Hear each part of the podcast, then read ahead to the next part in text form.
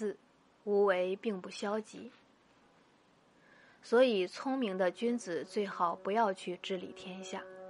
如果迫不得已坐上王位，君临天下，那你最好无为，高抬贵手，饶了天下。故君子不得已而临立天下，莫若无为。你能无为，听之任之，宽之恕之，百姓就能安分守己，天下也就自治自理了。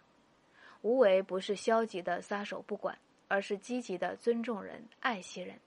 所以先者有言：“他用尊重生命的态度对待天下，就把天下交给他吧。”他用爱惜生命的态度对待天下，就把天下传给他吧。真有这样的君子，天下归他，那就好了。